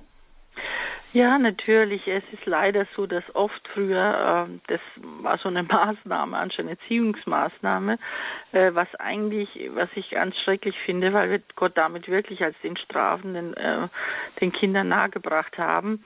Ähm, aber zum Beispiel, wenn ich was Schönes getan habe oder was toll gelungen ist, dann bin ich ja froh, wenn es Gott sieht, nicht? Ja, aber genau das Gegenteil zu bewirken, dass ich sage, der liebe Gott sieht alles und, und du wirst jetzt bestraft. Da haben wir Gott so klein gemacht und das ist eigentlich das Traurige. Gott ist größer. Ich meine, selbst wenn wir was anstellen, kann das gar nicht an seine Liebe kratzen. Gott ist groß, er ist Gott, er ist unabhängig. Er braucht nicht unsere Liebe, er braucht auch nicht unser Versagen, aber er hat gezeigt durch seinen Sohn, wie wie, wie, wie Jesus umgeht mit Sündern, mit Menschen, die versagen, mit Menschen, die scheitern. Und du kannst, egal was passiert ist, du darfst immer zurückkommen. Es ist so beeindruckend, wie, wie er bei der Ehebrecherin. Ich meine, alle haben die Steine in der Hand, ja. Und im Gesetz steht, Strafe für, für, für Ehebruch ist die Steinigung. Und Jesus steht auf. Einer steht für sie auf und er tritt für sie ein, obwohl sie schuldig ist. Und er lässt es nicht zu dass man sie ähm, steinigt oder dass man ihr was antut. Und ich denke, Gott liebt uns, obwohl er unsere Schuld kennt und weiß und hat es am Kreuz gezeigt, dass er dafür die, die Strafe auf sich genommen hat. Aber irgendwann müssen wir ihm das doch mal glauben. Und es ist, bin ich schon traurig, wenn, wenn Leute wirklich so ein Leben lang diesen strafenden Gott in sich haben und oft dieses andere gar nicht gezeigt wird. Dass, obwohl Menschen versagen, Gott barmherzig ist, gerade mit dem verlorenen Sohn. Und das sind auch Geschichten und die äh, die muss man sich wieder vor Augen halten. Dass gell? man sich, sich vor Augen ja. hält und sagt, jetzt ja. ist es wirklich wahr, was ich da als Kind ne, mitbekommen ja. habe oder was ist die Wahrheit? Ich kann es ja überprüfen, ich kann die Bibel lesen und dann werde ich herausfinden, und es ist ja, wenn wir in der Osternacht sind, glückselige Schuld, nicht ja? Du hast einen Retter gefunden, nicht ja? Wir sind Sünder nicht gerne, aber wir haben einen Retter und er geht anders damit und wie Menschen umgehen. Und wir denken immer menschlich, gell? Und wenn sie einen ja. strengen Vater hatte, hatten, denken sie automatisch, auch Gott muss streng sein, ich, nicht ja? Ich, ich denke immer, mein Vater war auch sehr, der hat immer gesagt, äh, diese Worte vergiss ich nicht, die Sünden vor der Ehe, die Tränen in der Ehe. Und dann denke ich immer, oh Gott, das muss ja furchtbar sein, wenn man, ja, man wird als perfekter Mensch oder Ja. Ja, aber wie denkt man so klein von Gott, ne? Als, als ob Gott wirklich alles aufschreibt und alles äh, bestraft. Ich meine, er ist ein Vater und jeder, der Vater und Mutter ist und ein bisschen Liebe für seine Kinder hat und die Kinder was anstellen, ja, oder wenn sie von anderen schlecht gemacht werden, da kämpfen wir doch wie Hyänen. Wir würden doch nie zulassen, dass unserem Kind irgendwas schadet. Und wieso sollten wir das nicht von Gott glauben, dass Gott uns so sehr liebt, dass er lieber selber stirbt am Kreuz, als dass wir äh, in die Hölle oder dass wir bestraft werden. Also ich meine, das hat Gott uns, äh, Jesus uns doch gezeigt und ich denke, es hilft manchmal wirklich, äh, auch ja. zu gucken, was steht wirklich in der Bibel. Ne? Ja, danke. Frau vielen Dank. Dankeschön. Ja dass Sie, dass Sie auch nochmal ins Wort bringen. Und da passt vielleicht auch der neueste Buchtitel von Schwester Theresa ja. dazu. Lebe, lache, liebe und sagt den Sorgen gute Nacht und einem, ja, Moment. falschen Gottesbild sicher auch. Aber das ist natürlich auch ein Weg. Und dazu wünsche ich uns und Ihnen alles Gute. Gottes Segen. Danke, auf Wiederhören. Dankeschön. Ja, weiter geht's dann ins Ruhrgebiet. Da bin ich mit Herrn Schenk verbunden. Ich grüße Sie. Schönen guten Abend, äh, Schwester Theresa. Schönen guten Abend, Frau Fröhlich. Ja, als Sozialpädagoge sprechen Sie mir aus der Seele, nicht einmal, sondern, sondern vielmals. Äh, für mich ist die Frage, wie äh, kann man das ähm, ja, in Tagungshäusern der katholischen Kirche und so weiter mehr publik machen, was Sie so schön gemacht haben und auch wofür Sie sich eingesetzt haben. Das ist für mich die Frage. Naja, ich meine, jeder kann mich einladen, gell, und jeder kann ja mal auf die Homepage schauen und äh, und jeder guck, kann ja gucken, ob ich in der Nähe bin, ob man einen Termin vereinbaren kann, es weitergeben, mich empfehlen, wenn sie möchten, aber äh, das kann man schon machen, ne? Das ist ja ganz klar. Man kann ja viel nachlesen. Es gibt ja wirklich viel über mich zu lesen und die Bücher sind ja auch voll davon. Also man kann schon ähm, jederzeit mich irgendwie erreichen. Gell? Aber ähm, oder meinten, wie meinten Sie das genau? Ja, das äh, einerseits und auf der anderen Seite. Ich war äh, als äh, Krankenpfleger und Sozialpädagoge in äh, der Caritas 40 Jahre beschäftigt mhm. und in einigen Häusern habe ich dann gehört, Herr Schenk, Sie haben Ihre Arbeit zu machen und nicht zu missionieren. Ach, ja, und ja. Da bin ich also, äh, ja, habe mich mir rumgedreht und habe eine Faust in der Tasche gemacht, weil mhm. der aber manche Arbeitgeber das äh, selbst im katholischen Rahmen nicht so gerne haben. Ja, ich denke natürlich, wir dürfen nie aufdringlich sein. Wir müssen das immer, äh, ist ja klar. Ich meine, die Leute möchten auch nicht bedrängt werden oder jetzt äh, manchmal ist es auch sehr unangenehm, wenn man da plötzlich äh, kommt. Aber wenn man das wirklich liebevoll macht und Verständnis für die Menschen in der Situation hat und wirklich so, die Menschen so weit bringt, dass sie sagen, was würden Sie denn machen oder wie gehen Sie damit um? Und dann darf man ja Antwort geben und dann darf man ja auch missionarisch sein. Wir sollen ja eigentlich auch missionarisch sein, aber ich denke, es kommt schon drauf an, wie wir es natürlich verpacken. Ne? Aber ja, es ist leider so merkwürdig, dass selbst in ja, in katholischen Institutionen das nicht so einfach ist, gell? Ja, manchmal wundern wir uns doch über manches, gell? Ja, Recht schönen Dank und alles Gute. Dann, Gottes Segen. Dankeschön für Ihren Anruf. Ihnen auch alles Gute. Auf Wiederhören. Herr Schenk und weiter geht's mit Frau Ender. Ich grüße Sie ganz herzlich hier in der Sendung. Guten Abend. Ja, guten Abend. Hallo. Das ist Theresa. Hier ja. ist Maria aus Zeller. Ja, Maria, das ist ja eine ich Freude. Gedacht, Grüß wir waren dich. damals beim Gründungsgottesdienst. Ja, genau. Und äh, ich wollte euch nur ganz, ganz herzlich äh, gratulieren, dass ihr, ähm, ich freue mich einfach, dich zu hören. Und ich wünsche euch, dass ihr äh, die Liebe, die ihr weitergebt, noch recht lange weitergeben könnt und dass ihr euch als Werkzeuge Gottes gebrauchen lasst. Ja, das ist sehr lieb. Vielen, vielen Dank. Du bist Ja. ein Schatz. Dankeschön. Alles gut auch an die anderen, gell? Danke, mach Dankeschön, ich Frau gerne. Ender. Das Ja, ist so der gut. interne Ja, Fanclub. Vielen gut, Dank. ne? Alles Gute Ihnen. Und weiter geht's dann noch mit Schwester Beate aus Halle. Ich grüße Sie. Ja, guten Abend, Frau Fröhlich und guten Abend, Schwester Theresa. Guten Abend. Sie doch kurz korrigieren. Ich bin Frau Engert, aber kein Problem. Also, äh, ja, Schwester, wir haben mal, ach, das ist aber schon, ach, wann war das? Äh, da, hab, da war ich so begeistert von Ihnen und da habe ich Ihnen eine E-Mail geschrieben und Sie haben mir auch geantwortet, aber, aber ähm, Treffen ist nicht zustande gekommen, auch nicht. Aber ich wollte eigentlich jetzt, wo ich das mitgekriegt habe, 25 Jahre, Ihnen gratulieren, dass Sie Danke. äh, durchgestanden haben, das alles. Und ich habe ihr erstes Buch toll, na toll, lieber Gott, ja, so heißt es ja. Mhm. Da war ich sowas von fasziniert und habe einige Mitschwestern auch begeistert. Mensch, haben die gesagt, das war aber schön, dass du uns das gesagt hast. Und, und jetzt wäre so meine, meine Frage, äh, packt es oder, oder schaffen es immer noch, die Kinder so zu begeistern, wie sie das damals so im Anfang ihrer Zeit gemacht haben? Und da habe ich, da hab ich mir immer gedacht, die Menschenskinder, wir, wir sind hineingeboren, ja? Wir sind mhm. hineingeboren in den Glauben und nehmen alles selbstverständlich. Aber wie, ich habe da mal gesagt, Mensch, die Schwester hat, hat äh, die Heilige Schrift gelesen, um, um zum Schlaf zu kommen und nicht sie hat die Heilige Schrift gepackt, sondern umgedreht. Und das hat mich unwahrscheinlich fasziniert. Mhm. Und ich habe gedacht, also wenn wir uns doch immer alle so, auch nach 50 Jahren Ordensleben, so begeistern könnten oder für den Glauben auch. Manchmal wird man hm. müde. Ja, da haben Sie recht. Nein, nein, es gelingt immer noch. Ich sage ja, wir haben ja hier auch wieder angefangen neu und es lassen sich wirklich viele begeistern, aber diese Müdigkeit, die Sie sagen, das stimmt natürlich. Das, wir haben viele Christen, auch viele Gemeinden, auch viele Ordenshäuser. Wir merken diese Müdigkeit, als hätte irgendjemand den Stecker aus der Dose gezogen. Und ich muss sagen, ein ganz interessantes Erlebnis habe ich letztens gehabt. Ich war mal in Südtirol, glaube ich, im März eingeladen, in einer kleinen Gemeinde im Pustertal. Und ähm, da haben seit 1804 nur natürlich Priester gepredigt und der Bischof von Bozen hat erlaubt, dass ich da sechs Predigten halte. Und dann ging es ums Thema Heilig Geist und dann habe ich einfach gesagt, Sie kennen vielleicht das kürzeste Gebet, komm Heiliger Geist, beten wir das mal. Und dann haben wir das gebetet und dann habe ich gesagt, nee, so nicht.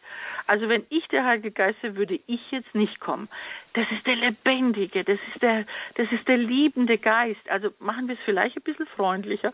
Und dann klang das so freundlich und das hat mir so irgendwie gezeigt, glauben wir es überhaupt noch, dass das möglich ist? Und heute, gerade am Pfingstsonntag, ähm, leben wir überhaupt dann? Und ich muss echt sagen, ich muss mir auch immer wieder von Gott diese Freude erbitten.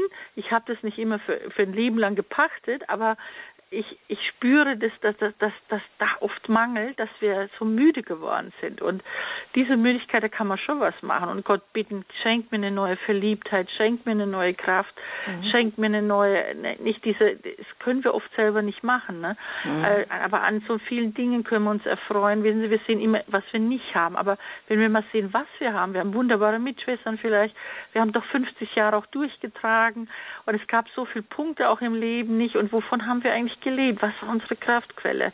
Und mhm. wo müssen wir da wieder hin? Und manchmal brauchen wir einfach Menschen, die uns ermutigen. Es, und Gott sei Dank gibt es auch so Menschen. Ähm, aber es finde ich sehr lieb, dass Sie das so erzählen. Ja, Gut, ja, Dankeschön, also wie Schwester gesagt, wünsche ich Ihnen also alles Gute auch weiterhin, ja. Dankeschön. Vielleicht beging, aber nach Halle und Halle und, und Süddeutschland ist eine weite Entfernung. Ja, aber, aber ich aber glaub, manchmal ich komme auch mal in die Nähe von Halle, dann werden wir uns sicher sehen. Vielleicht, ja. Schwester Theresa ist unterwegs. Gut. Also alles Gute Ihnen. Ja. Dankeschön, Jetzt, Schwester Beate. Alles Gute Ihnen. Ja, danke. Und ja, viel Heiligen Geist auch danke. für einen inneren Aufbruch, eine Erneuerung und wie Sie sagen, Schwester Theresa, dann ein Buch schreiben. Eines ist klar, es gibt keinen größeren Klebstoff als die Gewohnheit. Das ist wahrscheinlich auch immer ein Hindernis oder schwierig, einfach wieder neue Begeisterung, neue Kreativität für Gott. Und wie Sie sagen, Sie haben das auch nicht gepachtet. Man muss immer wieder sich dann jeden Tag vielleicht neu auch aufmachen und darum bitten. Und jetzt ja. darf ich hier noch bitten, Herrn Banse, der noch äh, in der Leitung wartet. Grüß Gott. Ja, ja, guten Tag, Schwester Therese. Ich, ich rufe Hallo. aus Köln an. Ich äh, erstmal ein dickes Lob für Sie. Wenn ich das gehört habe von Ihrer äh, äh, netten äh, Moderatorin, was Sie eigentlich gemacht haben, also da komme ich mir so ganz klein vor. Also, dass Gott nicht mit mir zufrieden ist. Und, aber meine zweite Frage ist, äh, also äh, von Ihnen geht wirklich ein Funke über von der Liebe Gottes. Nun äh, kann ich also und will es auch nicht, zwei Sachen nicht vergeben. Zwei Priester haben mir dann in der Beichte gesagt, der eine hat da das bisschen abgemildert, als er meine Ängstlichkeit sah. Äh, äh, ja, also äh, Christus hatte gesagt, wenn ihr nicht vergebt, wird auch euch mein himmlischer Vater nicht vergeben. Das heißt also Hölle, Fege, Feuer. Dann hm. äh, habe ich, äh, dann äh, war ein anderer Priester, aber der mir gesagt hat, ja, aber man verlangt auch nichts, Gott kann auch nichts Unmögliches verlangen. Aber wenn Sie sagen, der liebende Gott, und auf der anderen Seite hört man dann solche Sätze hm. von Jesus, dann komme ich ins Zweifeln. Hm. Ja, gut, ich, äh, aber die überwiegende, das Überwiegende von dem, was Jesus gepredigt hat und gelebt hat, ist eigentlich die Liebe. Und am Kreuz hat er ja gezeigt, dass er für uns gestorben ist. Also er lässt niemand verloren gehen. Also ähm, ich weiß es, wir kommen auch manchmal in Zweifel und manchmal sind wir auch es kommt auch in unserer Lebensphase, je nachdem, was wir erlebt haben, gibt es natürlich auch so wirklich durchstrecken, wo wir wirklich ins Grübeln kommen und sagen, Mensch, ich kann das ja gar nicht glauben und, und dann höre ich sowas oder das, das ist natürlich klar, aber was ist die Über, was ist die große Tendenz dieses Jesus Christus? Was ist seine Verkündigung und was ist seine Botschaft? Und er hat gelebt bis zum Kreuz hin und das war die Botschaft, dass dass er für uns das genommen hat, dass wir leben können. Und wir müssen uns Gott nur anvertrauen. Also, aber wir müssen es halt wagen. Wir müssen es immer wieder wagen und Glauben auch wagen. Es kann Erschütterndes geben. Ich weiß es von Menschen, ob Missbrauch oder was weiß ich. Es gibt Erschütterndes, wo wir nicht einfach vergeben können. Das müssen wir auch nicht. Aber wir könnten aufhören, ähm, innerlich dagegen zu kämpfen. Wir können es Gott überlassen, ihn bitten, dass er uns diese Kraft gibt. Und es gibt so ein wunderbares Gebet vor dem Vergebungsgebet, hat, hat der Bischof von Südafrika geschrieben, äh, ich bin noch nicht so weit, Gott, aber wenn du, wenn ich soweit bin, bitte schenk mir diese Gedanken oder diese Kraft, dass ich vielleicht vergeben könnte, weil ich einfach, sonst ist alles in mir drin und es macht ja was mit einem. Und wenn die, wenn, wenn man die Seele verletzt ist, dann, dann wird der Körper krank. Das heißt, wir schaden uns ja selber, wenn wir diesen Hass und diese Wut in uns haben. Und, und dies zu befreien, wir übergeben es Gott. Wir können es nicht in diesem Leben vielleicht, wir können auch nicht, wir, wir müssen auch nicht super Christen sein, aber aber wir, dass wir es losbekommen, diesen Schmerz. Da, da, deswegen ist es halt der Heiland. Er kann heilen, aber ich muss ihm auch vertrauen. Aber dass Vergebung schwer ist, das, da gebe ich Ihnen recht. Würde, es denn, würde das denn auch, ich habe mir jetzt zum Trost den Satz von Paulus gesagt, haltet mit jedermann Frieden und jetzt kommt es, soweit es an euch liegt. Das ist dann ein gewisser Trost von mir. Gerade heute ist mir der Satz wieder eingefallen. Und wie gesagt, meine andere Frage war ja, ich komme mir so klein vor im Gegensatz zu Ihnen, was Sie alles gemacht haben. Ja, ja, ich kann, ich kann mich nicht dafür entschuldigen. Ich weiß es nicht, warum ich äh, das äh, machen durfte. Aber nein, gar nicht. Wissen Sie, äh, ich finde, ich finde, ich, ich, Sie müssen sich nicht klein vorkommen. Wir können, wissen Sie, jeden Tag, wir können jeden Tag mit einem guten Gedanken, mhm. einem guten Wort und einer guten Tat Menschen erfreuen und glücklich machen. Und, mhm. und wir wissen nie, was es wirklich vor Gott wert ist. Wenn, denn ja. alles das, was ich getan habe, nicht, es muss aus Liebe getan sein, sonst ist es nicht ja. wert. Und, ja. äh, und ich denke, wir können jeder, in, wo wir stehen, können wir eigentlich jeden Tag was Gutes tun und ähm, und wir müssen es nur tun, wir müssen es nur tun und wenn wir merken. Sie meinen aber dieser Satz von Paulus könnte mir helfen, ja? ich glaube schon, ich glaube Aha, schon. Gut, gut. Hm, ja, dann vielen, vielen Dank. Das war's ja. alles. Da haben Sie mir sehr geholfen. Danke. Danke Ihnen. Dankeschön. Und vielleicht Danke. mögen Sie auch noch weiter schauen bei Schwester Theresa auf der Homepage oder unter ihren Büchern, ja, Titel wie Die Seele braucht mehr als Pflaster oder Du bist einzigartig und kostbar. Das ist aus einem Gebetsschatz, was Gott dir sagen möchte, wenn du mit ihm sprichst. Oder der Titel davor, Die Seele braucht mehr als Pflaster, Worte, die heilen. Ja, das ist wahrscheinlich auch etwas, was ganz, ganz äh, viele Menschen dringend brauchen oder wo, wo ein, eine große Sehnsucht da ist, oder Schwester Theresa? Ja, weil wir, schauen Sie, wir werden ja alle mal gekränkt wir werden immer gekränkt und ähm, und das macht ja was mit uns. Und wir sind einfach in einer Welt, die Unheil ist und und Menschen sind auch manchmal es gibt wirklich schwierige Menschen es gibt sehr schwierige Menschen die uns zusetzen mit denen wir auskommen müssen wo wir es nicht immer schaffen und deswegen äh, braucht die Seele die, die Seele ist leicht verwundbar und äh, aber wie kriegen wir das wieder in Stand? Wie können wir uns wieder heilen lassen? Und äh, und da gibt es Wege. Und das Problem ist halt, dass wir alles, dass wir so viel denken. Da sagt jemand was Blödes und wir hören nicht auf, drüber nachzudenken. Aber je mehr wir drüber nachdenken und immer wieder drüber nachdenken, kränken wir uns immer wieder neu, statt zu sagen, stopp, das ist es nicht wert. Und was wir denken, fühlen wir. Und wenn Sie negativ gerade denken, ja, dann fühlen Sie sich nicht gut. Und wenn Sie positiv denken, dann auf einmal wird es besser. Und, und diese Gedanken sofort wirklich zu steuern und umzudenken, anders zu denken, aufhören zu denken, was Gutes zu denken, das hilft, aber das muss man einüben und da versuche ich einfach, das ist für mich, hat mir selber geholfen und diesen Gedankenstopp und das hilft auch vielen Menschen, dass es sich bewusst machen. Eigentlich ähm, leide ich ja, weil ich ständig drüber nachdenke, was da war, statt das mal loszulassen und und da gibt es Wege raus und und und das möchte ich einfach, ich möchte so viel Mut machen, weil ich, ich erlebe auch so viele Menschen, die so schwer haben, weil, weil es einfach in ganz schwierigen Situationen leben und manche sind ja auch wirklich schwierige Menschen. Die kann man nicht ändern, aber ich kann, ich kann gucken, ob ich das an mich ranlasse. Ja, und da wollen diese Bücher einfach dabei helfen. Ja, und das neueste Buch geht ja auch in die Richtung zu einem befreiten, zu einem fröhlichen, zu einem freudigen Umgang mit dem Glauben, Liebe, Lache, Liebe und sagt den Sorgen gute Nacht.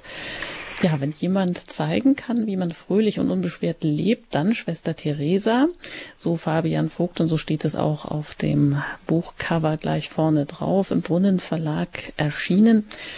Und mit diesem Thema geht's mit Ihnen hier auch bald weiter bei Radio Horeb. Wir sind nämlich zwar heute mit dem Standpunkt zu Ende, aber können schon aus, einen Ausblick geben auf die Lebenshilfe am Freitag, den 21.06., also etwa in anderthalb Wochen. Da sind Sie wieder hier zu Gast, eben über dieses neue Buch Lebe, Lache, Liebe und sagt den Sorgen gute Nacht. Und gute Nacht sagen wir auch gleich, aber ich freue mich auf jeden Fall, dass ich dann wieder mit Ihnen hier auf Sendung sein darf. Und wichtig für heute wäre natürlich auch noch, Schwester Theresa, ja, geht's denn weiter so mit Ihnen als Powerfrau von der Skateboardfahrenden Nonne zur Prophetin einer lebendigen, kreativen Weise den Glauben aus dem Heiligen Geist in Freude zu leben, zu verkünden? Was steht in Zukunft an? Ja, ich sage immer, wenn es klingelt, ist der liebe Gott. Ich weiß nie, wer dran ist. Und äh, ich, ich glaube, es öffnen sich jetzt gerade wieder eine Tür ähm, wo ich angefragt worden bin, mit tollen Musikern äh, meine Bücher zu vertonen, eigentlich diese Titel ähm, um daraus Lieder zu machen. Und ich glaube, das äh, macht, würde mir sehr viel Spaß machen, weil ich ja sehr viel Musik und neue Musicals komponiert habe und, und, und ja aufgebaut habe, gemeint auch über die Musik. Also ich glaube, da öffnet sich da schon was und es werden noch drei Bücher in diesem Jahr von mir erscheinen. Ich weiß gar nicht, wie ich das geschafft habe. Aber ähm, ja, da tun sich einiges auf. Aber wie gesagt, ich sage immer, wenn es klingelt, ist der liebe Gott und dann, wenn der ruft, dann werde ich es tun und solange mir die Kraft gibt, und wenn es weniger an sind, mache ich halt wieder mehr in der Gemeinde. Also da bin ich ganz offen. Wir sind offen für Gott und aber ich sage ja, ich darf auf so viel zurückschauen. Wir dürfen auf so viel zurückschauen und wir müssen nicht alles leisten. Aber wenn, wenn Gott eine Tür öffnet, dann sollten wir die Ohren spitzen, denn der Heilige Geist liebt es, schöne Dinge zu tun für die Menschen. Und wir dürfen gespannt sein, wo Schwester Theresa dann wieder in so einen Gnadentopf geworfen worden ist und was dabei herauskommt. Ja, ein neues Buch, wie Sie, wie Sie sagen, oder eine Neuauflage Ihrer Biografie. Na toll, lieber Gott, mein verrücktes Leben. Dann, ich glaube, in einer achten erweiterten Auflage mit Bildern. Ja, das kommt jetzt raus im äh, Juli und ich war ganz überrascht. Ähm, weil es ist eigentlich schon 20 Jahre auf dem Markt, ein Longseller und jetzt wird es nochmal erneuert und mit Bildern.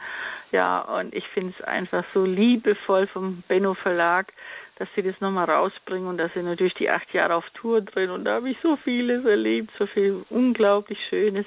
Es macht einfach Spaß mit Gott und es macht einfach Freude, ihm dienen zu dürfen und ich freue mich sehr, dass dieses Buch wieder kommt und ich hoffe, dass es auch ganz viele Menschen wieder glücklich und ein bisschen fröhlicher machen kann. Na, das bestimmt. Das ist ja dann, sind ja gleich mehrere Bücher, die ähm, dazu einladen, nämlich zwölfmal Segen für dich. Das kommt auch im September raus im Hensler Verlag. Ja, genau. Das ist auch ein, also wirklich zwölf Bibelstellen, wo Gott uns wirklich überrascht, äh, was man erleben kann mit ihm, wenn man sich darauf einlässt. Also ist mit ganz viel aktuellen und tollen auch Geschichten, Erlebnissen, aber auch wirklich Bibel, auch einen Zugang schafft, weil man sich manchmal doch schwer tut mit so Bibelgeschichten. Aber ich glaube, es ist liebevoll, frisch und, und, und schön geschrieben. Ich habe mir viel Mühe gemacht und ähm, ja, es kommt im September raus und ich bin Gott einfach nur dankbar, wenn, wenn dieses Buch rauskommt und wenn es wirklich uns hilft, mit der Bibel ein bisschen besser umzugehen und uns auf diesen verrückten Gott einzulassen, der eigentlich was Gutes für uns will. Ja, Schwester Theresa, wie wär's, wenn wir mit einem kurzen Gebet, wenn Sie noch hier abschließen, heute an diesem 25. Jahrestag der kleinen Kommunität der Geschwister Jesu. Wahrscheinlich geht's gleich weiter noch mit Feiern, aber vielleicht nehmen wir auch alle Anliegen mit hinein, die wir wahrgenommen haben jetzt von Hörern und ja, bitten vielleicht um den Heiligen Geist, dass er uns auch kreativ werden lässt und mit einem offenen Ohr segnet.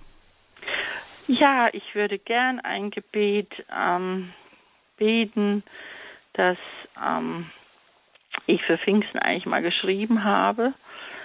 Ähm, und nehmt alle mit ein, alle mit hinein, alle Zuhörer und ganz Radio Horeb und alle lieben Menschen auch, die wir jeden Tag begegnen.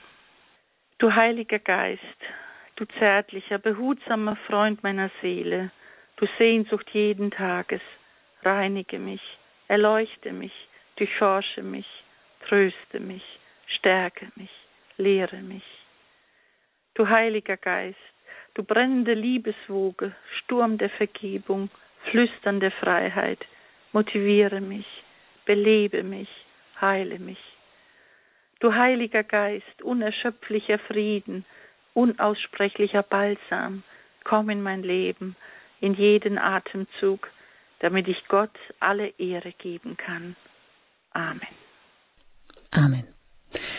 Ja, das war Schwester Theresa Zukic hier heute zu Gast in der Standpunktsendung zu 25 Jahre kreativ für Jesus über die kleine Kommunität der Geschwister Jesu. Ich sage Ihnen ganz herzliches Dankeschön, dass Sie sich losgemacht haben für diese anderthalb Stunden hier für die Standpunktsendung und hier auch direkt zur Verfügung standen und Rede und Antwort gestanden haben. Hm. Und danke Ihnen ganz herzlich und wünsche Ihnen alles erdenklich Gute und Gottes Segen für Ihren weiteren Weg in der kleinen Kommunität der Geschwister Jesu.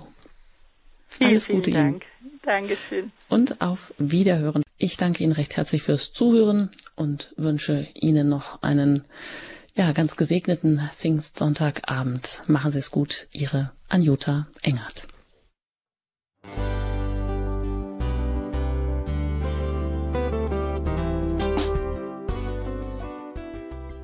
Liebe Zuhörerinnen und Zuhörer, vielen Dank, dass Sie unser CD- und Podcast-Angebot in Anspruch nehmen. Wir freuen uns, dass unsere Sendungen auf diese Weise verbreitet werden. Dieser Dienst ist für Sie kostenlos. Für uns ist er allerdings mit einem nicht unerheblichen finanziellen Aufwand verbunden. Deshalb sind wir für jede Spende dankbar. Alle Bankverbindungen unserer Spendenkontos können Sie über unsere Homepage horeb.org unter dem Menüpunkt Spenden einsehen. Dort besteht auch die Möglichkeit, online zu spenden. Natürlich nach den neuesten Sicherheitsstandards. Sie können diese Informationen auch bei unserem Hörerservice unter der Telefonnummer 08328 921 110 erfragen. Ich wiederhole die Rufnummer 08328 921 110. Vergelt's Gott für Ihre Unterstützung. Ihr Pfarrer Kocher.